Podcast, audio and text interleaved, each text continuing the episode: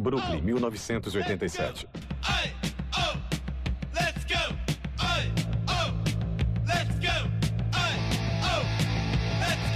Começando mais um visual aqui.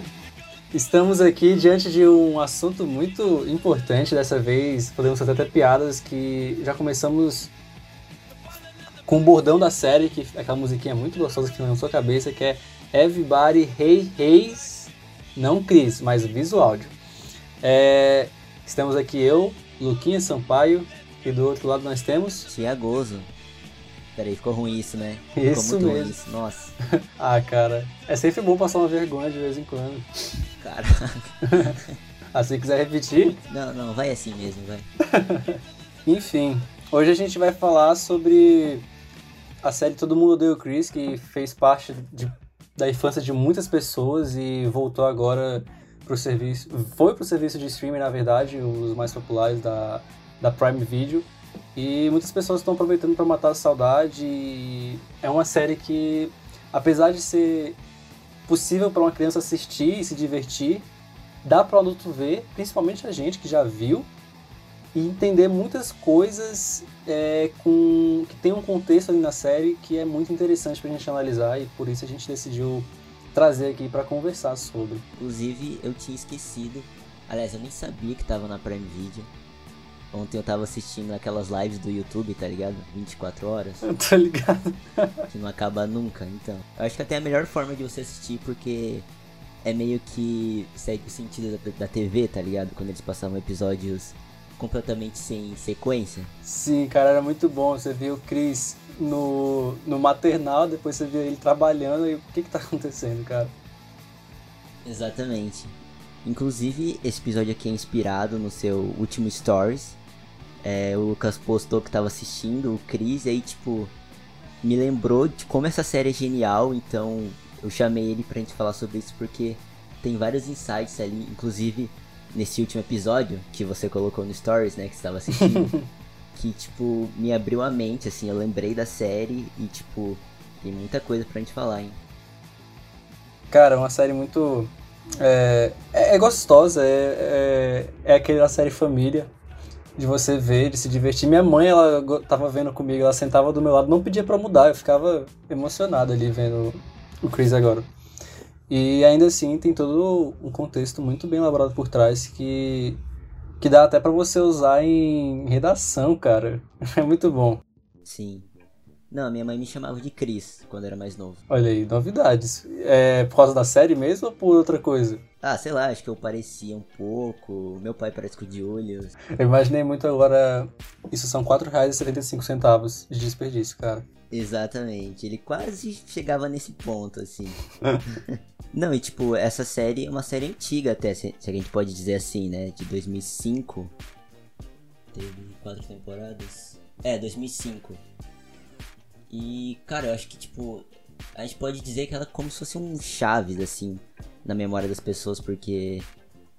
Porque, tipo, passa ano e, tipo, as pessoas continuam assistindo e, tipo, sempre tem aquela graça, tá ligado? Nossa. Você sempre acaba rindo das mesmas piadas, mas, tipo, é muito bom.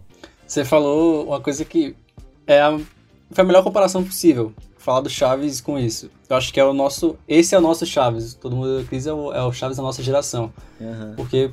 É, porque, tipo assim. Eu, particularmente, não curto muito Chaves, tá ligado? Não sei você. Mas o Chris, eu sinto essa. Essa coisa que as pessoas falam, ah, eu sempre dou risada daquela série. E, tipo, eu sinto isso com o Chris, tá ligado? Cara, eu, eu gosto dos dois. O, a diferença é que com o Chris eu sinto essa proximidade maior. Ele traz umas coisas assim que são mais. Sim, sim. Sei lá, palpáveis pra gente, entende? É, que, é, que é jovem, que tava no colégio, enfim. Muito das coisas que eu, que eu fiz na escola foi, foi pensando no, no, no seriado que é, moldou a minha cabeça, fez a minha, minha vida. É, minha relação com a minha mãe hoje em dia eu percebo que é bem semelhante ao Chris com a Rochelle. É, é muito louco isso, cara. Sim, apesar é de louco. ser uma série que né, passa no Brooklyn, Estados Unidos, tem uma outra realidade, entre aspas, ainda assim é uma realidade próxima da nossa, aqui no Brasil. Né? Acho que por isso também essa série pegou tanto, assim. Fora o humor do, do Chris Rock, que, tipo, é genial, assim, como ele brinca, né, com as situações. é, com racismo, com o lugar onde ele mora, com a própria família, tipo, tudo isso, em algum momento você, tipo, vai rir porque aquilo de alguma forma vai conectar com a sua realidade, tá ligado? Exatamente. Uma coisa também que eu, que eu fiquei reparando, né, e pensando é, em como aquilo ali era importante, a, o lance da dublagem, cara. Porque, por exemplo, tem alguns episódios que parece que o Chris vai jogar basquete, ou então. Não, o Drew, no episódio da camisa do Gritsky. sim, ele. ele faz uma citação sobre. É, anos depois, o Drew ele trocou a camisa do Gritsky por uma camisa escrito Pili.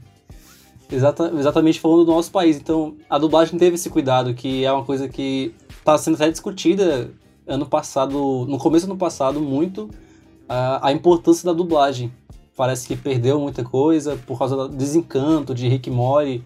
E aí ver todo mundo da crise me, me fez pensar muito nisso, que, poxa, uma série antiga que tem uma dublagem. Acho que uma dublagem muito boa, muito gostosa de ver, que, que dá essa proximidade pra gente também. Ele fala do Pelé, fala do. Acho que do Sidney Magal, não tenho certeza. Eu posso estar confundindo os cantores também. Mas enfim. É, tipo, eu tava vendo acho que um episódio hoje em que ele cita os menudos, tá ligado? Mas na dublagem original não foi isso que ele falou, ele, ele referenciou um outro grupo lá, americano, tipo, dos anos 80. Só que, tipo assim, se a dublagem não fosse tão original quanto é, talvez metade das coisas que a gente ouve na série não teriam tanta graça, né? E não se conectariam tanto com a gente. Exatamente, cara. Uma coisa também que eu acho muito legal que é falando sobre o Chris Rock, a narração dele, é que ele, ele sabe fazer, tipo assim, os, é, ele sabe fazer. A narração dele é muito importante para fazer os contrapontos dos episódios. Eu não sei se você já reparou nisso, mas enquanto eu tava assistindo, né, por exemplo, começa uma cena com o Chris, né? Apresentando a problemática do episódio que o Chris vai viver, beleza. E aí faz aquela abertura lá, mostrando o pessoal, aquela abertura, enfim. E aí, de repente, vem uma cena mostrando a família do Chris. E aí é sempre uma coisa tipo. Ele fala assim: é, enquanto eu tava tentando arranjar dinheiro para comprar roupa, a Tônia tava tentando tirar as roupas dela. Era tipo assim, uma, uma virada, falando sempre do mesmo, da mesma palavra-chave para fazer essa virada e contextualizar. E aí ele vai, vai fazendo essas piadas em cima desse mesmo contexto. É, a narração dele dá vida, é legal isso, é muito legal. Tipo assim, eu não sei se você curte stand-up, tá ligado? Gosto. Mas assim, o Chris Rock, tipo, com essa bagagem de comédia dele, isso que você falou, tipo, a narração dele é super importante. E é o que dá o tom da série, o, é, as piadas estão todas ali juntas com a narração dele, né? Justamente porque, querendo ou não, o Chris é um show de stand-up do Chris Rock, talvez o maior, né? Que durou quatro anos. Porque é. se você vê um, um show de stand-up dele, ou de qualquer outro comediante, assim, que tem uma, uma comédia próxima da dele, você vai ver que, tipo, os elementos que estão lá são os mesmos da série. A diferença é que a gente vê as coisas e aí ele narra por cima, ele complementa as piadas, ele dá o gancho e os personagens é, terminam, sabe? Então, tipo assim, é como um show de comédia em que tem um comediante no palco e ele vai contando é, as cenas, só que ali a gente vê as cenas e eles brincam com isso, né? De tipo, o personagem fala uma coisa e ele termina a piada, tipo, de forma genial. Então, é muito legal quando você descobre que ele é um comediante, como ele usa isso na série tão bem. uma outra parada também que é que eu acho que é uma consequência dessa narração dele, né? É a, os exageros, as hipérboles que o episódio sempre traz, cara. É, por exemplo, é, é sempre seguida a narração dele. Ele fala mãe, eu posso te pedir alguma coisa assim? E aí ele vem narrando, a minha mãe ela nunca iria fazer isso por mim.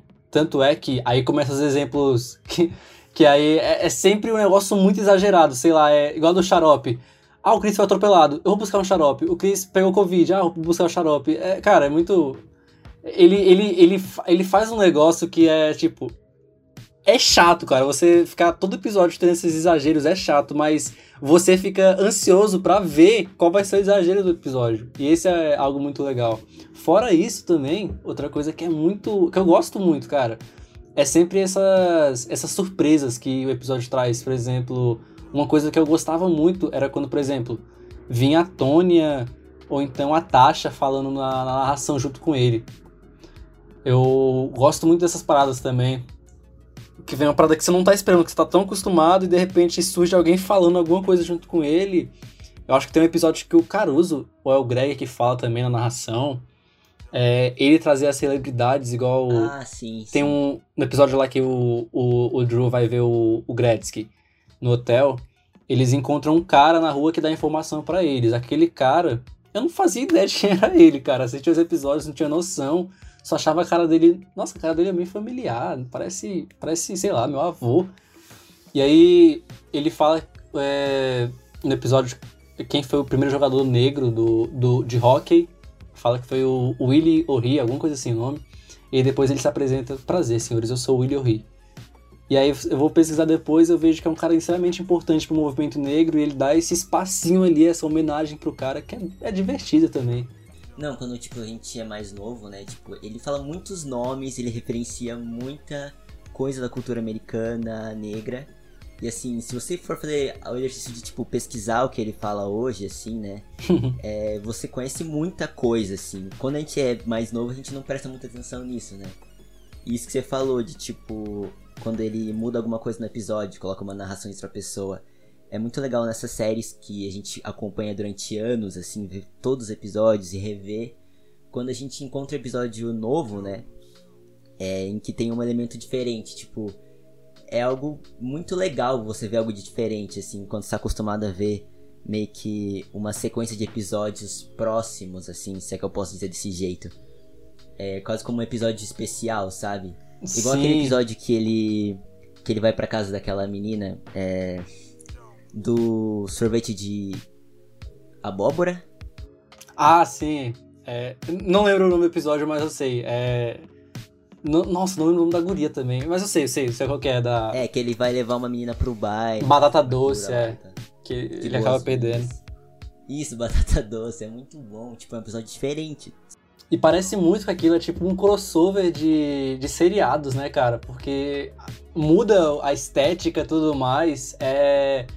Eu, eu juro que quando eu comecei a ver a, a mulher que interpretou a, a Jay de El Patrulha das Crianças, eu ficava muito ansioso. Cara, vai ter alguma conexão, não é possível. Tem um episódio que o, Sim, ele que brinca o Julius ele, ele fala, ele cita exatamente isso. Então você se mudou pra morar com a patroa e as crianças. Você é a patroa das crianças. E eu toda vez que eu via isso, eu, mano, vai ter citação, vai ter citação, principalmente porque passava tudo junto, né? Era no mesmo horário, era todo mundo deu Chris, aí tinha a patroa das crianças, tinha Arnold e, cara, era muito eu ficava esperando. Ah, sim. Não, e eu e a Patroa das Crianças, acho que é outro, outra série que. Eu não sei se eu gosto tanto quanto eu gosto de Chris, tá ligado?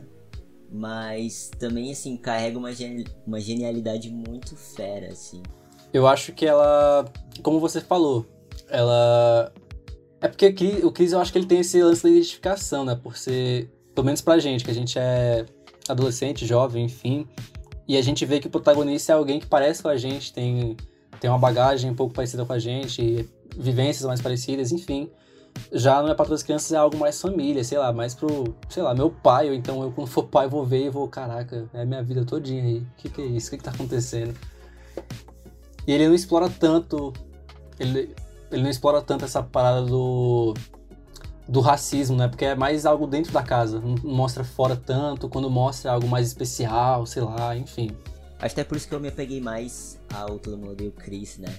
Porque a gente acompanha esse um personagem e a família dele vem nesse plus, mas a gente acompanha essa história que é a história dele, né? A história do, do Chris Rock ali durante esses, essas quatro temporadas, assim. E igual que a gente tava falando agora há pouco sobre a narração do Chris Rock, né? Esse complemento dele nas piadas, os ganchos. É, tem uma, uma cena é, dele com o professor. Professor, não sei. O treinador do time de futebol. O que eles jogam lá? Não lembro. Certo, o. O cara branco lá do, da Talha, né? Da, da- quando ele tá na faculdade, no ensino médio já, né? É, aquele cara que ferrou ele depois. Enfim. É, eles estão conversando, né, numa sala, ele quer entrar pro time de futebol. Ele vai, tipo, ajudar o time lá e tudo mais. O Chris. E o professor fala assim pra ele, o treinador fala assim pra ele, é... os brancos não escravizaram porque eram racistas. Eles escravizaram porque eram preguiçosos. Aí o Chris só, tipo, uma cara assim, tipo, que? Só que ele não fala nada, né? Quem fala é o Chris Rock de fundo. Tipo, racistas e preguiçosos. É... Cara, eu ri muito nessa parte, assim, revendo.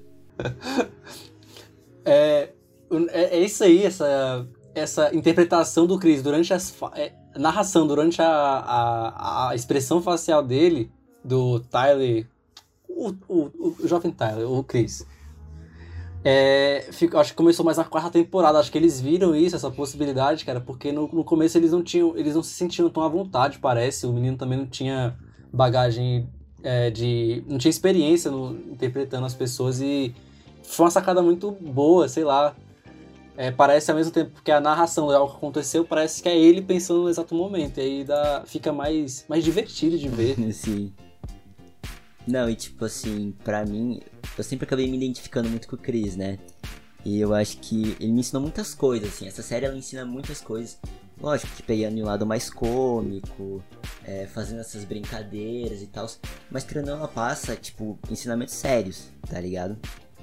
Que se conectam com várias realidades principalmente de quem é negro. E tipo assim, é, pelo menos assim, uma das coisas que ele mais me ensinou foi como se ferrar e continuar. É incrível como ele se ferra e mesmo assim ele tem que continuar, sabe? Eu acho que é que é um dos grandes ensinamentos dessa série, assim, porque a família dele quer que ele dê certo, é, a mãe dele tá sempre lá falando para ele estudar, o pai tá sempre falando para ele dar certo na vida. E meio que, tipo assim, é absurdo o quanto que ele se ferra, mas mesmo assim, ele como um garoto negro, único naquela escola, ele tem que continuar indo, continuar se ferrando. É. Eu, eu lembrei da cena aqui do nada aqui, mano, que é. Eu tenho que comentar porque eu acho que, pra mim, é das cenas mais engraçadas, velho. Que sempre que eu vejo eu passo mal, velho. Por causa que a interpretação do, do Tyler é muito boa é o é quando ele ele liga pra Tatália, pra, pra escola, falando que tem uma bomba lá. E aí acaba que o pessoal descobre que não tem bomba, depois todo mundo volta pra sala e aí ele tem que apresentar o trabalho de história lá.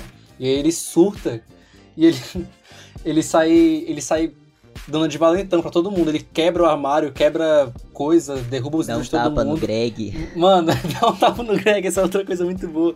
Mas o que me mata nessa cena é quando ele dá o burro no Caruso, velho. O Caruso tá vindo de boa, ele dá um burro, cara. Eu passo muito mal, velho. A cara dele depois sendo arrastado. Mas nem era isso que eu ia falar. Só porque eu, eu lembrei, eu, toda vez que eu disse eu fico rindo muito tempo, cara. É, isso aí que você falou é uma coisa que realmente, é, ele tá sempre ali se ferrando e tá sempre continuando, né? Uma coisa é que, como você disse, que é uma, coisa, é, é uma série que traz muitas lições, eu, eu fui muito, me senti muito tocado, tanto pelo último episódio, que, assim, eles têm um término bem diferente de todos os outros episódios, tem até uma explicação para isso, tem fazendo uma referência a uma outra série, mas um momento que. Um episódio que me tocou muito, que eu acho que é da segunda temporada. Quando ele tem. Ele conhece o, o tutor lá dele, que é o próprio Chris Rock que tá interpretando esse tutor. E aí, aquilo ali, ele falando que. É até um pouco do que a gente falou, né, comentando sobre o filme Soul. Em questão do propósito, da missão, que, cara, você não necessariamente precisa fazer isso porque seus pais querem que você faça. Ele, a frase que me pegou nesse episódio, que me fez pensar muito e repensar e falar, cara, que realmente, o que, que eu tô fazendo? Por que, que eu tô fazendo isso porque as pessoas querem que eu faça? Que é o Chris Rock falando pro Tyler, bem assim, é, Chris, por que você quer ir pra faculdade? E o Chris responde, ah, porque os meus pais querem que eu aprenda. Aí, Cris, você vai aprender em qualquer lugar, cara. Agora você tá aprendendo, quando você estiver indo pra casa, você tá aprendendo, pegando o ônibus, você vai tá aprendendo. Você não precisa necessariamente ir pra faculdade só porque você quer aprender. Isso é um argumento muito válido, cara. Para, pensa, talvez tire um tempo, dá um passeio, não sei o quê. E aí ele vai fazendo um passeio, todo um papo motivacional, muito bacana. E aí ele entra no ônibus e pergunta. Claro que primeiro tem uma piada para depois ir pro papo sério. E pergunta quantos de vocês fizeram faculdade? E quantos de vocês. Todos levantam a mão. E quantos de vocês queriam o dinheiro que vocês fizeram, pagaram a faculdade para estar pagando contas agora. E todos levantam, falando que todos se arrependeram e queriam ter tomado decisões melhores da vida, não pelo impulso de fazer o que os outros queriam. Agora, Então o que, que eu faço? isso eu não sei te dizer, mas posso dizer que não pode ir para a faculdade só porque os seus pais vão ficar bravos se você não for. Quando sair do colégio, tome um tempo para descobrir coisas, arranje um emprego, viaje. Vá se descobrir. É nesse momento que essa série brilha tanto. Pois é. Cara, esse episódio mesmo é onde o, o Chris Rock entra, né? E tipo, fala com ele mesmo, assim. Depois que eu descobri que ele era o Chris de verdade, né? Eu comecei a ver por esse lado. Sim. E é como você voltar no tempo e falar com você mesmo, aquele você que tava tão pilhado, tava tão carregado de expectativas de outras pessoas, é, dos pais, da família, enfim, pra ser alguém, pra conquistar algo. E na verdade você tem que meio que abstrair, sabe? E ele fala disso, ele fala que faculdade na verdade não quer dizer nada. E é isso que a gente tem que sempre ficar lembrando. É, principalmente quando a gente tá nesse, nessa cobrança tão grande da família, da vida, enfim. E o Chris sempre era cobrado, né? Pra cuidar dos, da- dos irmãos, da Tônia quando era pequeno. Até quando ele ficou mais velho, trabalhar é, lá no DOC, depois no, no U. E continuar estudando e, sabe? Ninguém me perguntou o que ele queria fazer, ele mesmo não tinha muito essa noção. É, e nesse episódio ele teve um contraponto, né? Ele entendeu isso dele mesmo, entre aspas ali. É, e, cara, é um puta de um, de um ensinamento, assim, esse episódio. Que tá totalmente ligado com o último, né? Os episódios finais lá, que ele já tá no ensino médio. E de novo ele tá correndo contra o tempo, né? Pra não se ferrar. Exatamente. Basicamente, é isso que a série traz, né? O Chris correndo pra não se ferrar. Então, tipo. É... é- Nesse episódio conecta muito bem com a quarta temporada, né? Em que basicamente a gente vê ele é, passando por vários testes na escola. E acho que acredito que pra entender o real propósito dele, né? Eu lembro que em um dos episódios finais ele começa a contar piadas pra turma, né? E o aquele treinador que eu falei começa a pegar no pé dele. Eu acho que ele também é uma referência quando ele começou a entender que ele era bom fazendo isso, contando piadas. Ele é, tem um episódio que ele. Eu não sei se é o mesmo que você falou. Que é o que ele descobre lá a fita do Lionel Rich, eu acho que é o Lionel Rich, das, Ah, com sim, o não, Sr. é- não é Omar. o mesmo. Aham. E aí ele, ele começa a contar as piadas, e aí foi até a frase na narração que ele diz. Foi a primeira vez que eu descobri que dá pra escapar de uma surra contando piada. Que ele conta pro Caruso, o Caruso gosta. É a primeira vez que você vê uma relação dos dois ali brincando. Que é, sei lá, esses momentos assim mais raros, mais humanos dos caras. Você vê uma, pequena profundidade, é muito bom, cara. Uma- um outro episódio também que tem essa mesma profundidade que me fez assim. Eu sempre fui a pessoa que queria. Mano, se eu fosse o Chris na série, eu batia na Tônia o tempo todo, porque não dá, cara. Não dá, é muito chato. Não dá, velho.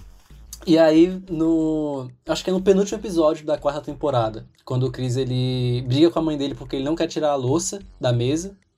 E aí a mãe dele manda ele pra fora e você vê o Drew e a Tônia lá, todo é, cuidadosos, tentando conversar com a Rochelle pra convencer o. para entender o lado dela, pra ver se ela consegue é, perdoar o filho, receber ele de volta na casa.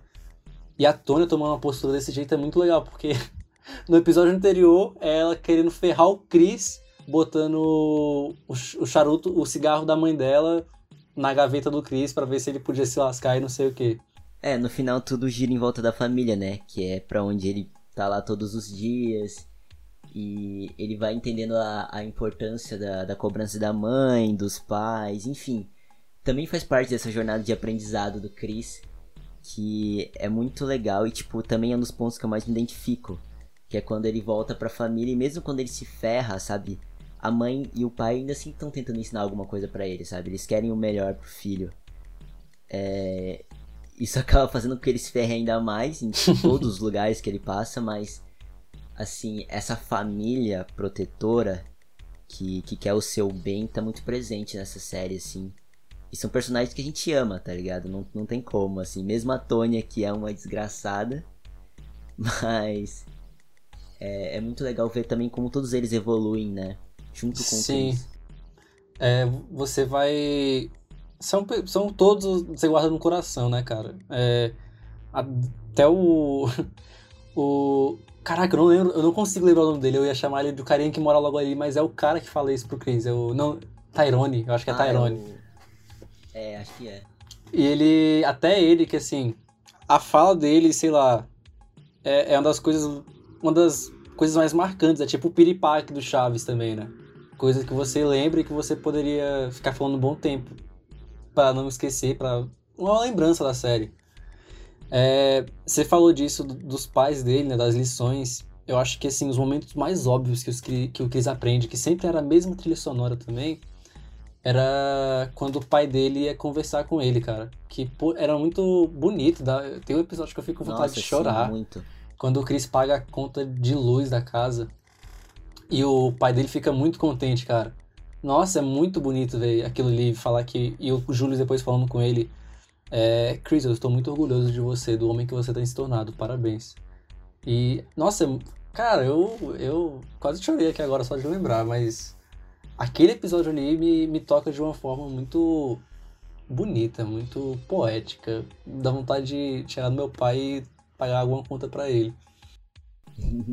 Sim. Não, tipo assim, essa série, ela.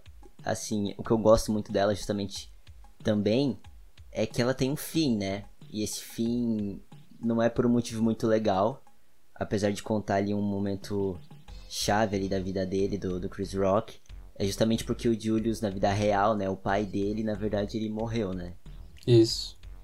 e ele decidiu não continuar a série. Então, assim, acho que aquilo até pra ele é muito importante, né? Tipo assim, como é que ele vai tratar da própria vida ali, retratar aquilo. Então, é muito verdadeiro. No final, tudo é muito verdadeiro. É, unindo o humor à comédia, mas sempre tem um, um lado ali que te toca, principalmente na relação da família, assim. Isso é muito legal. Eu. Eu tava lendo ontem, né, quando eu terminei de ver o, o último episódio, porque quando eu vi menor, eu, pô, ficava ali sem entender nada. Eu... A primeira vez que eu vi esse último episódio, naqueles momentos soltos da televisão, que era episódio nada a ver com nada, eu. Eu vi acabando e eu pensei, uai, a Record saiu do ar. Porque acaba muito do- seco, cara, é muito do nada. Sim, eu não entendi nada, não entendi nada. É, não tem a musiquinha falando. é, é, que é sempre a finalização Everybody Hey Hey Chris. Não tem, não, não tem um clímax, é só os créditos e. Ué. Tá bom. E aí, pesquisando ontem, eu, eu até falei, né? Foi, é baseado em outra série que é na família Soprano. Eu não tinha percebido isso, eu suspeitava por causa do nome Corleone, mas todo o seriado ele tem referências constantes a, a séries da máfia, coisas do tipo. O nome Tatália e Corleone vem de duas famílias de Nova York, se eu não me engano, mafiosas. É, a- a- aqueles momentos de exagero que, o, que, o, que a série faz. Tem várias coisas sempre falando de máfia, de gangues do tipo. Ele fala bastante em Poderoso Chefão, né? Isso, ele bebe muito dessa fonte. E o final é da família Soprano, que, cara, só você jogar aí no Google, final família Soprano, você vai ver que é a mesma coisa. Eles estão numa mesa de lanchonete, é, tem a jukebox lá, parece que eles estão cantando a mesma música também, eu não, não fui ver, só vi a imagem.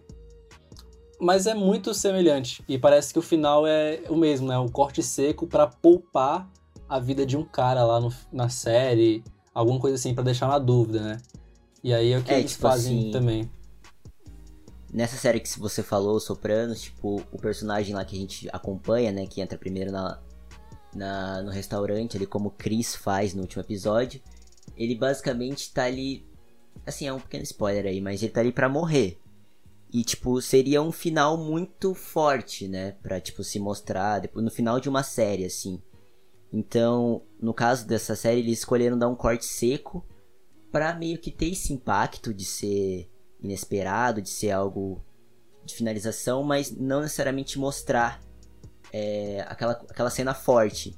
E no Chris a ideia é basicamente essa, porque o Chris tá ali no final do ano letivo dele, correndo pra não se ferrar, né, Pra não bombar.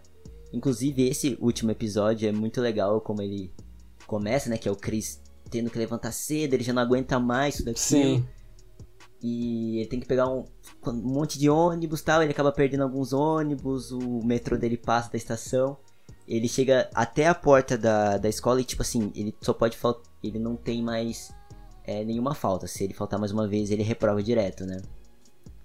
E tem um monte de carro, assim, a polícia tá na frente da escola num tiroteio com um monte de, de criminosos, assim, ele tem que passar no meio. Tipo, é muito exagerado essa cena, mas é muito engraçado. Ele passa no meio do tiroteio, daquela bagunça toda. É, no final ele também é confundido, nessa corrida, ele também é confundido como um criminoso, né? Mais uma vez. E enfim, ele acaba bombando, né? Então ele tem que fazer o supletivo lá e tal. E é muito legal ver isso. Tipo, não é legal que ele tenha se ferrado, mas mostrar que ele ainda assim tava em busca daquilo, né? Tipo assim, como é que ele vai sair dessa? E aí ele foi fazer o supletivo. E eles estão no aguardo da, da nota, né? Desse supletivo que ele tá fazendo. Por isso eles vão se reunir nesse restaurante, a família, a Rochelle, o Chris, enfim. Para saber a nota. E ele faz toda essa referência aos sopranos, que é muito legal. Tá aí um negócio que eu não sabia, que você já assistiu essa série. Interessante, interessante. Thiago Cultura. É... Esse. Nessa, nessa finalização também, cara, um negócio que. Um desses momentos do, da série que me deixa assim com o coração é, apertadinho, dá vontade de dar uma chorada, cara, porque é bonito.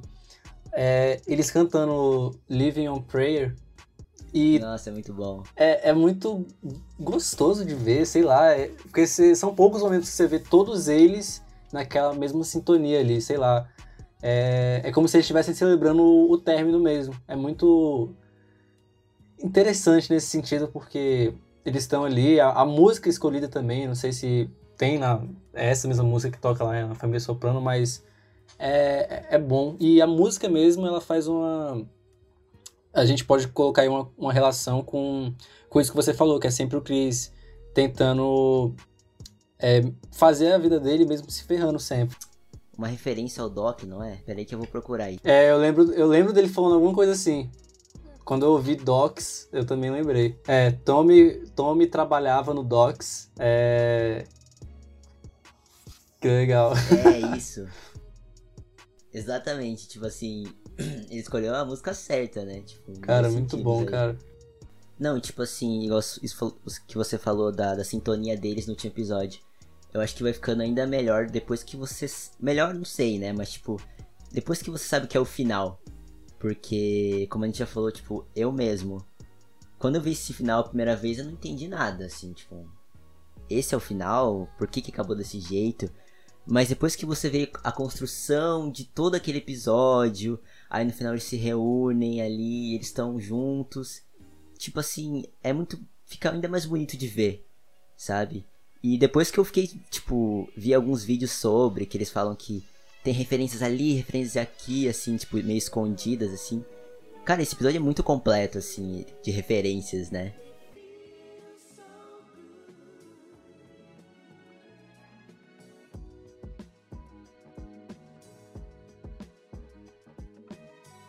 É, é bem feito, tem um cuidado, cara. Eu. Eu acho que foi um dos primeiros é, programas que me fez ficar tipo. O que, que aconteceu? Eu queria pesquisar, eu pesquisava, pesquisava, e foi aí que eu fui criando esse interesse, né? Que hoje em dia é normal, pô, tem a Marvel, tem a DC, mas acho que foi uma das primeiras. Um dos primeiros episódios, um dos primeiros programas que eu vi e fiquei. O que aconteceu? Eu tenho que pesquisar, eu tenho que entender o que aconteceu aqui. E isso é muito bom.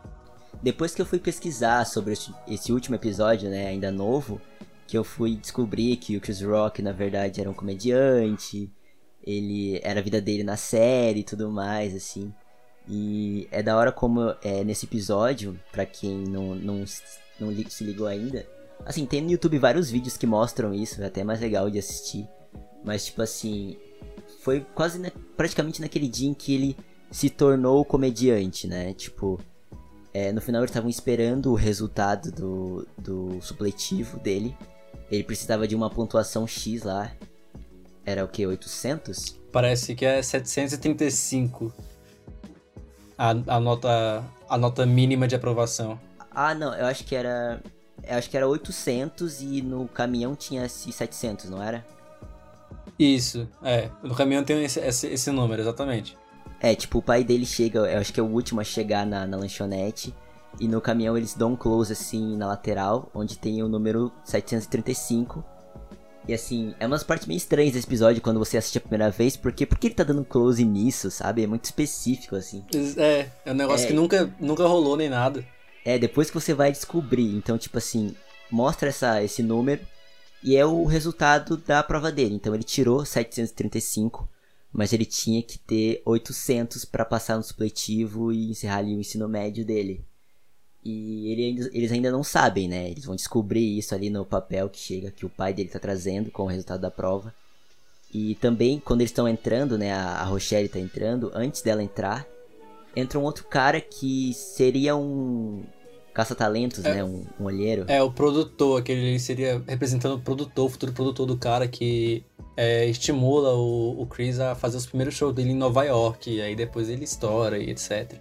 Sim, e tipo, tudo isso não é explicado. Basicamente, ele só coloca ali como as últimas referências daquele caminho. E o episódio acaba de uma forma assim, tipo, poética. Então, só pesquisando ou alguém te contando que você vai entender, tá ligado? Então, tipo, isso cresce ainda mais a série no meu conceito, pelo menos, como ela termina. Então, tipo, é genial, sabe? Tipo, ele tem começo, meio e fim, e o fim é muito. é, faz muita referência à vida dele de uma forma bonita, sem precisar ficar se explicando, se explicando, Eu. sabe? Uma coisa que eu gosto muito também, né, de ter esse final, é porque, assim, soube a hora de parar, né, velho? É, não sei se.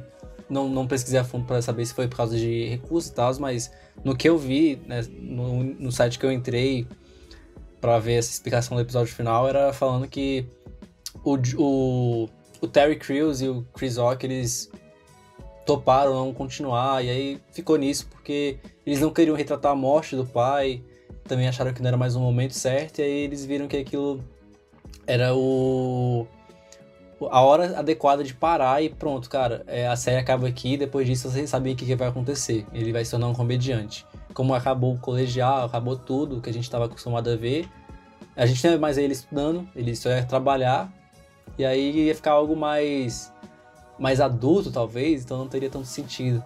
E assim, ver é uma coisa que eu, assim, eu prezo muito, né? A pessoa ter essa essa essa coragem de dizer pra parar, mano, na série, principalmente porque eu imagino que foi uma série que, que teve o seu lucro alto, se manteve muito bem, principalmente aqui no Brasil, mas eles quiseram parar.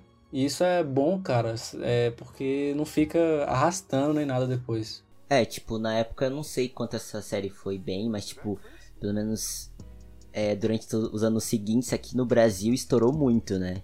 E tipo, eles poderiam continuar só mudando esse, esse fato da história real, que o pai dele acabou morrendo depois de fazer uma cirurgia e.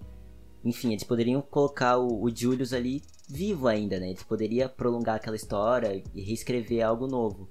Mas eles decidiram realmente parar, então eu acho que é pelo menos louvável essa decisão, já que a série trata da vida dele, então ele quis continuar com esse, essa ideia de que é a realidade ali, né? Lógico que em certas proporções ali, com a comédia e todo esse lance, mas ele foi bem fiel à própria vida ali que estava sendo contada dele e não quis continuar, então assim, fechou de uma forma muito muito bonita mesmo. Pois é, cara, é, é uma série que mora mora no coração, que tem muitos significados. Eu até tinha tinha feito outra postagem aí falando sobre isso, que é é uma série com bagagem cultural que ela eu acho que depois de 2020 ela se ela ganhou muito mais peso com tudo que a gente viveu, com as coisas que foram discutidas. E é algo muito bacana, porque, por exemplo, nesse final de ano de 2020, foi muito divulgado sobre o Kwan- Kwanzaa, né? E aí eu, vendo Todo Mundo Deu Crise, eu, em uns episódios você encontra ele explicando, cara, daquele jeito muito bem feito que eles faziam, sempre que tinha que explicar alguma coisa na série. É, falando o que é o Kwanzaa, o Kwanzaa e como é que isso surge e blá blá blá, de uma forma bem rápida, só você tem que saber disso pra você entender o que, que vai acontecer agora, pra você rir também. Beleza, explica, continua. E sempre teve ali, eu nunca me dei conta, velho. Não tinha noção, não- nem entendi aquilo ali. Mas dava risada. Sim. É, tipo, tem muitas referências, igual a gente já falou, né? Tipo, ele vai explicando muitas coisas da cultura americana, é, junto aí com a cultura negra, né? Tipo, porque eles acabam diferenciando muito a vida de um negro, lógico, e de um branco daquela época. Como as, as culturas eram diferentes. Tem aquele episódio Esse- em que o é, não, Greg vai dormir na casa mesmo. do Chris. Que, tipo, a vida do Chris vira um inferno, porque eles tentam agradar o Greg, trazendo uma parte da cultura branca, né, que o Greg tá inserido pra vida deles ali durante aquele tempo que ele tá passando. E o Chris meio que vira um Sim. empregado de novo, né, Pra dar uma vida boa pro Greg ali. E não necessariamente eles levarem uma vida que eles vivem normalmente ali é, na, no bairro deles. Então eles mudam totalmente o- a rotina pra, pra receber o Greg. E é muito legal ver essa diferença, né, de tratamento. Ah, é um moleque branco aqui no nosso bairro, então a gente tem que fazer ele se sentir bem aqui. Como é que a gente Esse, vai fazer isso? esse, é, eu acho que o Greg ele tá ali pra, claro, mostrar que o cara tem um amigo na escola e tudo mais, mas ele tá sempre é, constantemente mostrando que, por exemplo, o Greg era um cara que era pra dar certo, entendeu? É, sempre, qualquer coisa que ele fizesse ele conseguiria, porque toda a, a condição dele, não sei o que, enquanto o Chris ele tava ali, ele ia dar errado, ia ter que se virar, e o Greg ia estar ali pra mostrar que ele deu certo e o Chris tava ficando pra trás. E uma coisa que é legal também, que eu pensei até agora, é que, por exemplo, mesmo com essa comparação com o Chris, assim, é, claro que eles nunca evidenciaram isso, mostrando que só nesse episódio em específico, que ele é o tema do episódio, mas eles nunca mostram que o, o Chris tá sempre insatisfeito com ele reclamando, é, tá ficando, tipo, fica se comparando com o Greg, fica se botando pra baixo. Ele, talvez pelas condições da vida do Chris mesmo, ele não tem tempo pra isso, né, velho?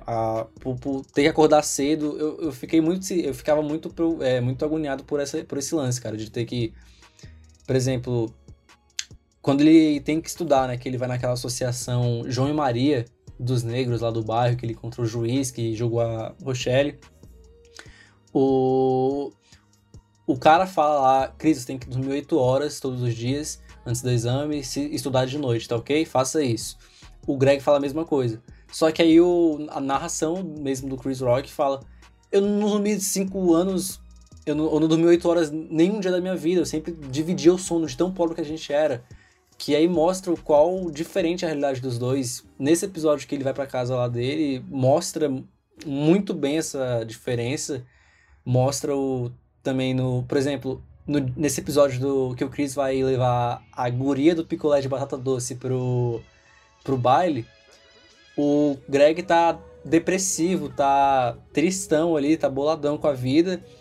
E é que a melhor frase que se encaixa aqui é é muito o white people problem do Greg ali, que ele tá sozinho e aí o, o Chris ele fica puto, cara. Ele joga tudo na cara. Greg, você é branco, você é isso, você é isso, você tem seus pais, você consegue tudo que você quer, você é inteligente. Eu estou perdendo o melhor dia da minha vida porque me deram um suéter e uma batata doce.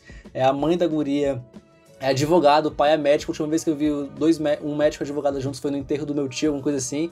Enfim, ele fica puto, é o momento que ele fica pistola e ele ajuda o Greg e o Greg, caraca, cara, você perdeu o baile. E aí volta, continua com as piadas. Sim, tipo, vários momentos, né? Tipo, o Greg ele vem com alguns problemas assim, meio, meio bestas. E o Chris sempre mostrou que, tipo assim, pô, ele é branco, né? Tipo, ah, de novo isso. Isso não é um problema de verdade, assim. Ele nunca chegou. Essa acho que foi uma das únicas vezes em que ele falou na cara do Greg, que é muito engraçado mesmo. Mas ele sempre, tipo, já entendeu, tipo, ah, ele é branco. Por que, que isso deu certo pro É. Greg e não pra mim? Porque ele é branco.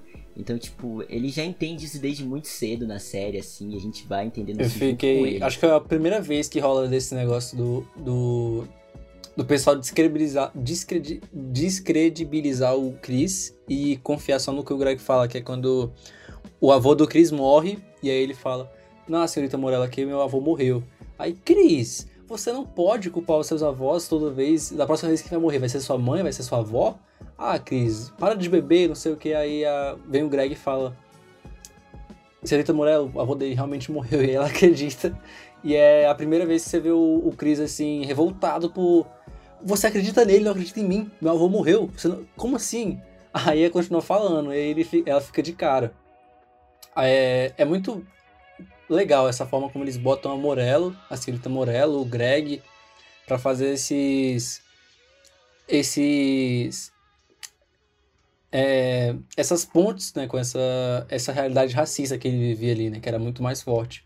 A Senhorita Morello queria. É, é uma forma mais estereotipada sexualmente, enquanto o, o Greg é realmente a realidade, que mostra a diferença entre o branco e o negro constantemente. Sim, e tipo, a senhorita Morello também é um é um personagem assim que é muito engraçado na série a forma como ela trata o Chris, né? Tem aquele episódio bem próximo do final em que ele tem que passar lá numa prova pra faculdade e ele gabarita a prova, né? Ele compra o gabarito do do maluquinho lá que rouba dinheiro dele, esqueci o nome dele agora. E quando ele passa na prova, tipo, ele acertou todas as questões. E ela, tipo, super feliz assim, nossa, Cris, você é como Einstein de chocolate. aí ele. Aí o Chris Rock narra por cima, né? Tá mais pra Pinóquio de chocolate. Tipo, nossa. Eu desabei nessa oh, cena, cara. assim. Os comentários dela é, são incríveis. Cara, é muito bom que ela sempre tava. É, é sempre. Ela tem. Ela sempre enaltecendo a cultura negra, cara, mas da pior forma possível, que é sempre com os atributos sexuais, falando da É muito bom. É muito bom quando ela da tá com o Malvo, forma. o Malvo lá querendo voltar a estudar, ser uma pessoa melhor na vida, e ela fala: é, Eu sei, Malvo, que você, com esse seu corpo negro, grande, forte, aí começa a, a gesticular. A interpretação da, da atriz é muito, é muito engraçada de ver, cara. E aí você vê que ela tá já imaginando coisas totalmente erradas e o Malvo com a inocência dele, a ingenuidade dele ali, ele sem entender nada, começa a olhar estranho, o que que essa mulher tá fazendo, cara? É muito, é muito bom. Não, eu dou muita risada com ela porque é sempre no momento errado, da forma errada, tá ligado? Eu acho que uma das pessoas que até lembrei agora que, é, que eu dou mais risada é o, é o Malvo, velho, porque ele é o cara que dá medo, só que ele é muito burro, velho.